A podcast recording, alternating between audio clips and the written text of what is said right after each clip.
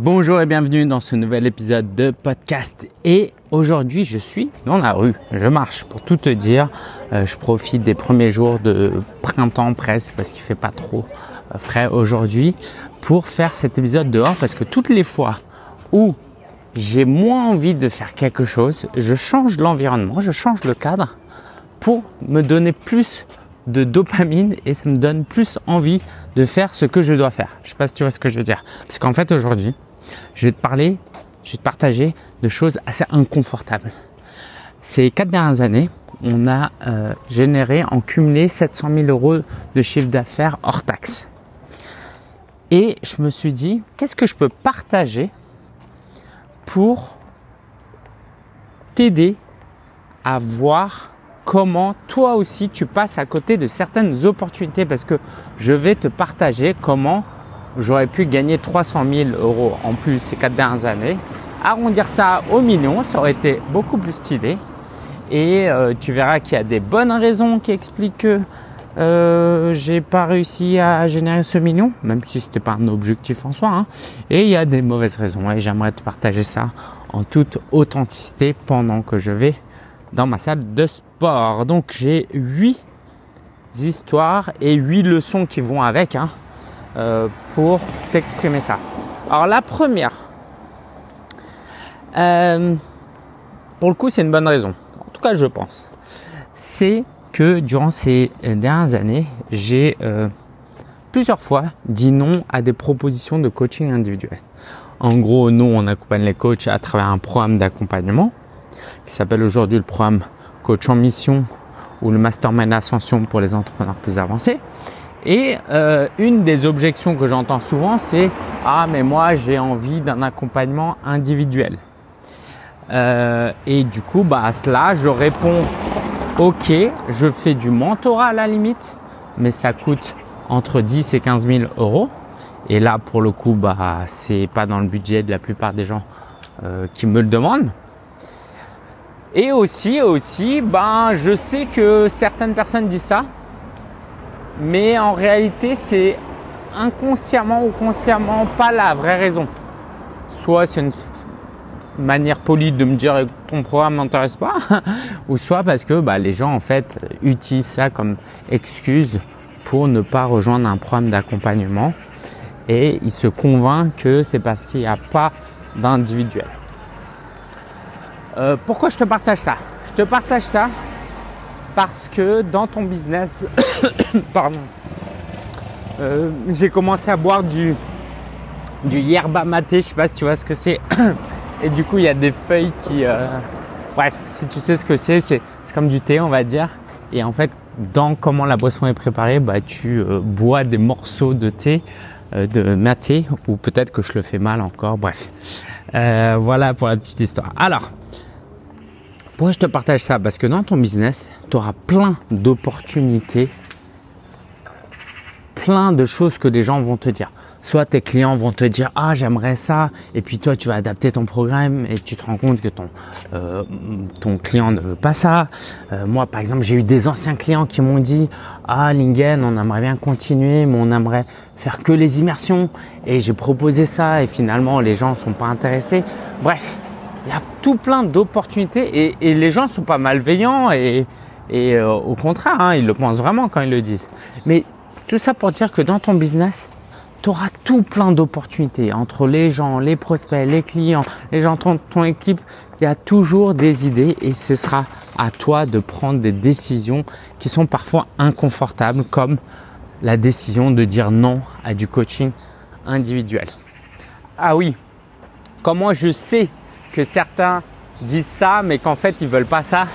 C'est quelquefois quand on me dit ouais Lingen, moi je préfère de l'individuel, tu vois, je vais les challenger en mode euh, ok, et si je te disais que je faisais de l'individuel, est-ce que vraiment tu rejoindrais? C'est quoi ton budget? Et là, tu vois, les gens finalement ne, ne veulent pas, ne peuvent pas. Ou sinon, une autre chose que je propose, c'est tiens, est-ce que tu veux que je te présente à d'autres coachs qui peuvent t'aider? Et euh, bah, une partie me demande et une autre partie me dit non, non, euh, pas besoin pour le moment. Donc voilà, tout ça pour te dire que faut faire attention à ce que tes prospects te disent. Encore une fois, les prospects sont pas malveillants. Ils te disent pas ça pour te tromper, pour te saouler, pour t'embêter. Quelquefois, eux-mêmes ne sont pas au clair avec ce qu'ils veulent. Et du coup, bah, euh, j'en profite pour saluer tous les prospects qui m'ont déjà présenté euh, cette objection. Euh, voilà, salutations. Alors, la leçon qu'on peut en tirer, en plus de ce que je viens déjà de vous dire, c'est que il y a un coût d'opportunité à accepter du coaching individuel quand ton business augmente euh, à une certaine taille. Au début, évidemment, tu prends à peu près toutes les opportunités. Mais euh, moi, j'ai eu une période de transition où quand je disais oui à du coaching individuel avant que ça coûte 10 000 euros, hein, alors même que j'avais un programme de groupe, bah, le problème c'est que ça te prend du temps. Au moment où tu signes, tu te dis bah, c'est cool en fait, euh, ça fait de l'argent, c'est cool. Mais après, ça te prend du temps et ce temps-là, tu peux plus le récupérer. Et ce temps-là, c'est un coût d'opportunité. Ça veut dire que ce temps-là qui ne te coûte rien, en fait, te coûte des opportunités. Parce que toutes les fois où tu passes une heure avec un client en individuel, c'est du temps que tu ne peux pas passer à faire du marketing, à faire des appels de vente et à développer ton business. Tu vois ce que je veux dire ou pas? Euh, Et autre chose que je te dirais, c'est de rester solide sur euh, tes acquis, sur ce que tu veux faire, ce en quoi tu crois. Nous, par exemple, à un moment donné, en fait, on le faisait. Hein, on avait un accompagnement à l'époque qui s'appelait Mission Passion où on proposait du coaching individuel. Et en gros, à chaque fois qu'on nous présentait une objection, on disait, bah écoute, il y a une solution pour ça. Aujourd'hui, on est solide. On ne fait plus de coaching individuel. En tout cas, c'est pas prévu pour les prochaines années. Parce que on améliore notre programme sur nos forces de sorte que la personne n'ait plus besoin de coaching individuel. Donc vraiment, euh, c'est un, équilibre pas facile entre humilité et j'écoute et je m'adapte et être sûr de soi. Donc voilà, ça c'est la première chose, euh, l'une des premières, euh, voilà, une des raisons qui fait qu'on n'a pas atteint le million en 4 ans et je pense qu'on a perdu au moins du 10, 20, 15, 30, 50 000 euros en refusant du coaching individuel. Deuxième raison. Là aussi, j'estime que c'est une bonne raison. Euh, récemment encore, j'ai un prospect qui était chaud, qui était euh, voilà quasiment prêt à payer, vraiment, qui était motivé. Par contre, euh, il est dans des pratiques ésotériques. Alors moi, je suis pas là pour juger quoi que ce soit. Mes croyances sont loin d'être quoi. Mes croyances pour certains sont très très ésotériques. Hein, si je te partage vraiment ce en quoi je crois, tu pourrais dire waouh, c'est perché quand même. Donc je ne juge pas les croyances des gens. Par contre, il y a des choses qui me dérangent, c'est d'aider quelqu'un à mettre en place certaines pratiques qui sont contraires à mes valeurs. Et à un moment donné, même si je suis tolérant dans le sens où bah, tu fais ce que tu veux en fait. Euh, c'est ton business, c'est ta vie, euh, tant que tu respectes la loi. Mais c'est pas parce que je suis tolérant que je vais t'aider à faire ce qui me dérange et tout simplement parce que bah, de toute façon je vais pas bien te coacher si je suis dans cette énergie là si je te vends quelque chose pour encaisser et après quand je vais t'aider je vais pas te donner mes meilleurs euh, outils et conseils voilà ce serait pas une bonne chose donc respectons nos valeurs hautes identifions-les respectons les. Ça, c'est important. Et autre chose, c'est de prendre soin de la communauté qu'on a créée. Donc nous, on a un programme de groupe. Je pourrais dire, allez, euh, Lingen, je me fais violence, on a besoin d'argent, on prend tout le monde. Le problème, c'est que j'ai des clients qui m'ont rejoint pour certaines valeurs. Et là, je, ce que je t'ai partagé tout à l'heure, c'était qu'un exemple. Hein. Et donc, dans le respect de ces valeurs, euh, je vais changer de rue, il y a trop de bruit là dans le respect de ces valeurs, bah, le truc c'est que j'ai d'autres clients qui m'ont rejoint pour des valeurs et s'ils voient qu'il y a des nouveaux clients qui rejoignent et qui ne sont plus dans ces valeurs-là, bah, ils vont euh, être un peu confus en fait parce que au cas où tu ne le saurais pas, tes clients te choisissent notamment par rapport à tes valeurs. Donc ça c'est important que tu le gardes en tête si tu as un problème de groupe.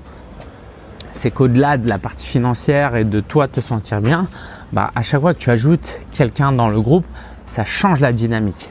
Et donc nous, on veut idéalement que des gens qui apportent, euh, qui, qui apportent une énergie alignée avec ce que les gens étaient venus chercher. Bon, je pense que tu vois à peu près de quoi je parle. Troisième raison maintenant qui explique qu'on a perdu de l'argent. Alors voilà, bah, ça, cette raison-là. Alors, directement, j'ai dû perdre. Peut-être j'ai dit dans toute ma vie euh, deux, trois fois non à des gens qui étaient intéressés.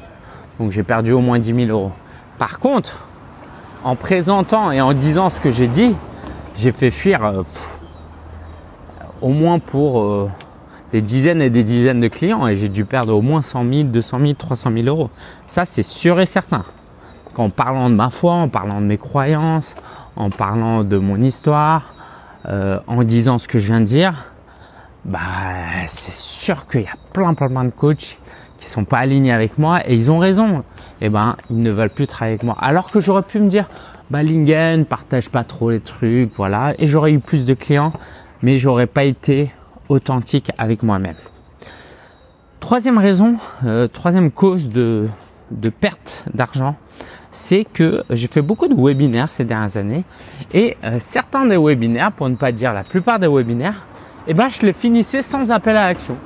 En mode, bah voilà, c'est très bien, je t'ai donné du contenu, je te souhaite le meilleur parce que bah il y a un côté en moi qui veut paraître grand seigneur, genre je te donne, j'attends rien en retour. Il y a le côté euh, peur du rejet, le côté ah mais les gens vont moins m'aimer si à la fin je pitch quelque chose. Et donc tout ça, bah c'est top hein, mais ça rapporte pas d'argent et du coup bah j'en ai perdu. Je peux pas dire, je peux pas estimer combien d'argent j'ai perdu, mais c'est ça se compte au moins à 5-6 chiffres. Tout l'argent que j'ai perdu avec tous ces webinaires où j'ai pas fait d'appel à l'action.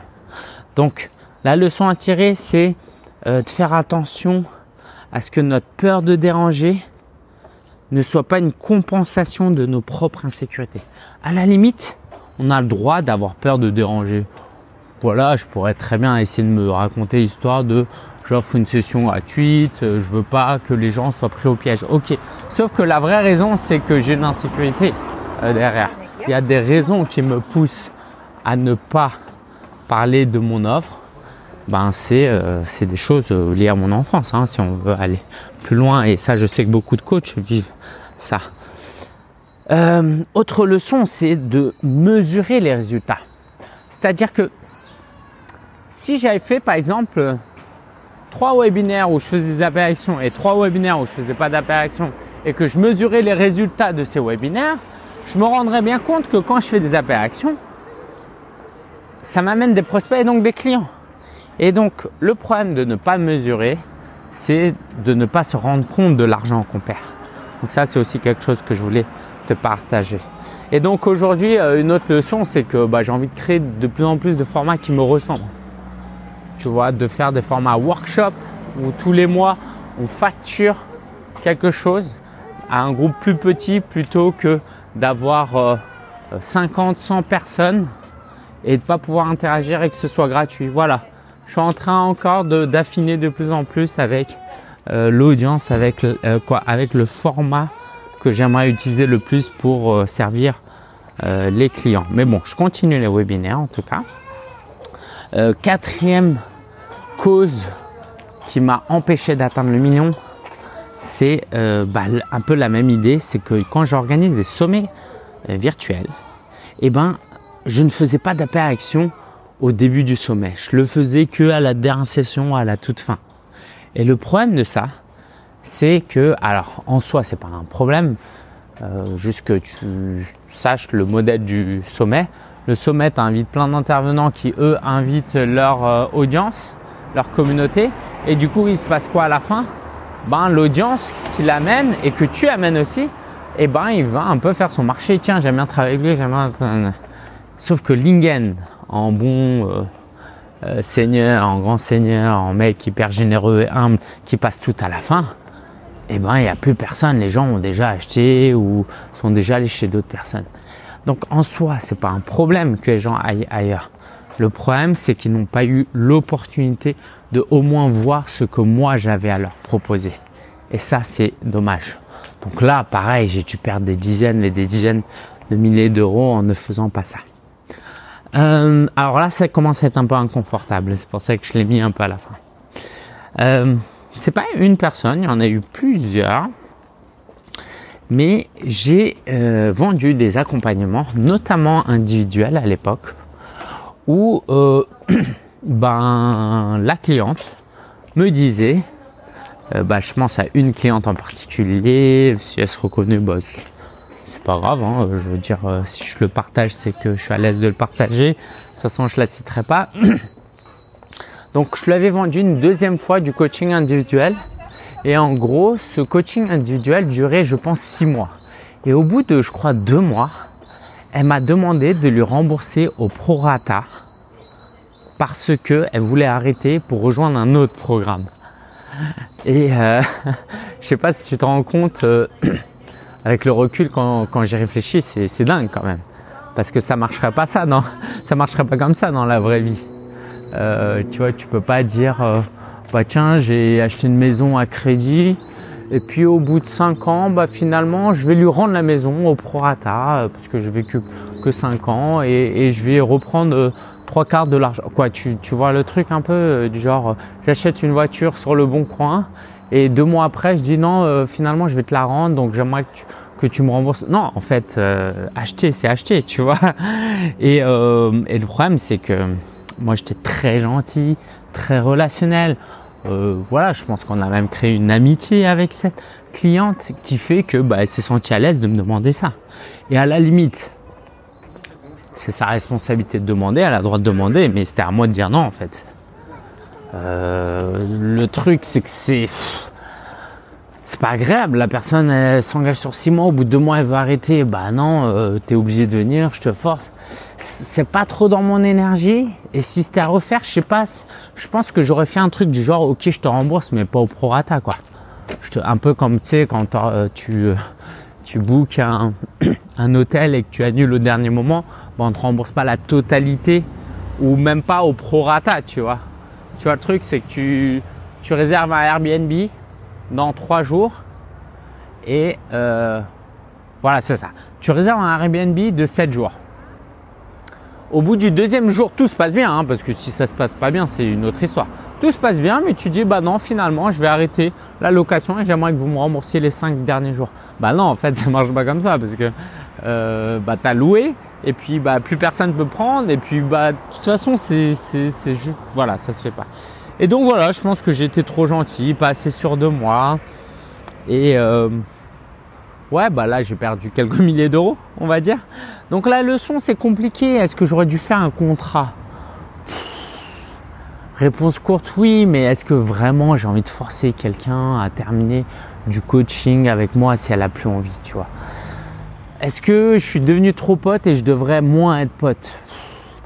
Non, euh, non, non, euh, je pense pas non plus parce que je conçois vraiment le coaching comme étant. Euh, quoi, j'ai pas créé ce business juste pour gagner de l'argent. Pour moi, je, crée des vraies amitiés. ouais, mais en tout cas, je pense que j'aurais dû peut-être plus m'aimer, plus me respecter et pas rembourser au prorata, ça c'est sûr. Voilà, donc ça c'est un peu inconfortable, je te le partage. voilà, je vis pas dans le dans le souvenir de tous, les, tous les problèmes que j'ai eu. Hein, euh, je me suis remémoré ça parce que je préparais cette session. Euh, tu vois, j'ai largement passé euh, le cap. Je suis pas du genre à me ressasser ce genre de choses, mais c'est vrai quand j'y repense, voilà. Et puis le problème en plus dans ce genre de cas, c'est que tu donnes un mauvais exemple à ton coaché. Parce que ton coaché, dans mon cas, mes coachés, c'est des coachs. Donc dans mon cas, je fais ça avec un coach bah lui, il se passe quoi quand un de ses clients va lui demander un remboursement? Bah, Il va dire, bah Lingen a fait ça, bah moi je vais faire pareil. Alors que non en fait. Bref. 1, 2, 3, 4, 5. Allez, sixième euh, raison qui fait que j'ai perdu de l'argent. Et là, ça se compte en quelques milliers d'euros aussi. C'est qu'en 2020, j'ai donné des cours dans des écoles de commerce. Et euh, j'étais genre hyper enthousiaste à faire ça. Genre, je kiffais de ouf. C'était presque un rêve, quoi. Euh, on peut dire que c'était un rêve. J'ai même fait des épisodes de vlog dessus. Et puis après 6-12 euh, mois, ça m'a grave saoulé en fait. D'être avec des étudiants qui sont sur leur ordinateur en train de regarder des vidéos YouTube. Euh, après, il faut leur donner des devoirs, des contrôles, etc. etc. Euh, et puis évidemment, la plupart des étudiants qui sont là bah, ne sont pas là parce qu'ils le veulent et pas par passion. Donc évidemment, j'ai eu des très bons souvenirs, j'ai eu des très bons élèves. J'ai même eu un élève qui est devenu client. Euh, il se reconnaîtra s'il écoute. Donc c'est des très bonnes expériences, mais voilà, j'aurais pu continuer à donner des cours. Par contre, j'ai arrêté. J'ai arrêté parce que non seulement je voulais me respecter, mais parce que tout simplement, euh, ça me m'enlevait de l'énergie, ça me fatiguait. Euh, voilà, j'ai arrêté et je veux vraiment tendre vers ma zone de génie de plus en plus. Donc c'était une décision un peu difficile parce que c'est quand même de l'argent, mais euh, c'était la bonne décision. Euh, ah ouais, celle-là elle est pas mal aussi. Donc j'ai un prospect, j'ai un prospect, j'ai un prospect qui hésite à travailler avec moi, qui a besoin de temps de réflexion et voilà, qui réfléchit à peut-être être accompagné autrement. Et du coup, à un moment donné, bah, je lui dis, écoute, le mieux, c'est que je te donne euh, mes concurrents, quoi, euh, les noms de mes concurrents, vois ce qu'ils font, vois ce qu'ils proposent, et puis tu prends le meilleur programme pour toi. Et ben j'en ai un. non seulement il est quoi, il est allé chez un concurrent, et en plus ce concurrent que je connais très bien, et voilà, j'étais même cliente chez lui, donc on est en très bon terme. Hein, et ben il m'a même envoyé un bon cadeau pour un super resto. Euh, pour me remercier de cette mise en relation. Donc, euh, est-ce que je regrette de lui avoir donné des noms de concurrents? Honnêtement, honnêtement, non. Vraiment. Et c'est pas la première personne à qui je fais ça. Pourquoi? Parce que c'est ça qui fait que je suis plutôt un bon vendeur, si tu me permets. C'est que je privilégie toujours les intérêts de mon prospect. Et quand je vois que mon prospect peut peut-être avoir mieux ailleurs, parce qu'en fait, c'est pas que le programme du concurrent est meilleur que le mien ou vice versa, c'est juste qu'il est plus adapté. Eh ben, euh, bah, je lui en parle en fait. Il n'y a pas de raison de ne pas lui en parler. J'ai pas peur en fait. Et c'est ça, c'est cette énergie qui fait que j'arrive à très bien vendre. Parce que du coup, cette même énergie qui est que, écoute, moi je veux vraiment ton bien. Bah, quand j'ai un prospect avec qui je pense vraiment euh, on peut l'aider et que c'est bon pour lui, bah, je vais un peu insister, la challenger, l'encourager, garder contact pour qu'il euh, continue à travailler avec nous. Donc ça c'est important que euh, si tu me permets que tu gardes en tête le fait que tu dois toujours privilégier l'intérêt de tes clients, de tes prospects et ça va dans tous les sens. Ça implique de présenter des concurrents s'il le faut et ça implique que quand toi tu penses que ton offre est la meilleure, et bah, d'être un peu plus insistant avec douceur et respect évidemment. Et un dernier pour la route, euh, c'est de ne pas avoir démarché, contacté des entrepreneurs plus avancés ou au moins avancés que moi. Parce que bon, mon ego euh, masculin fait que il faut que je sois meilleur que quelqu'un par mes chiffres avant de lui proposer de travailler avec moi.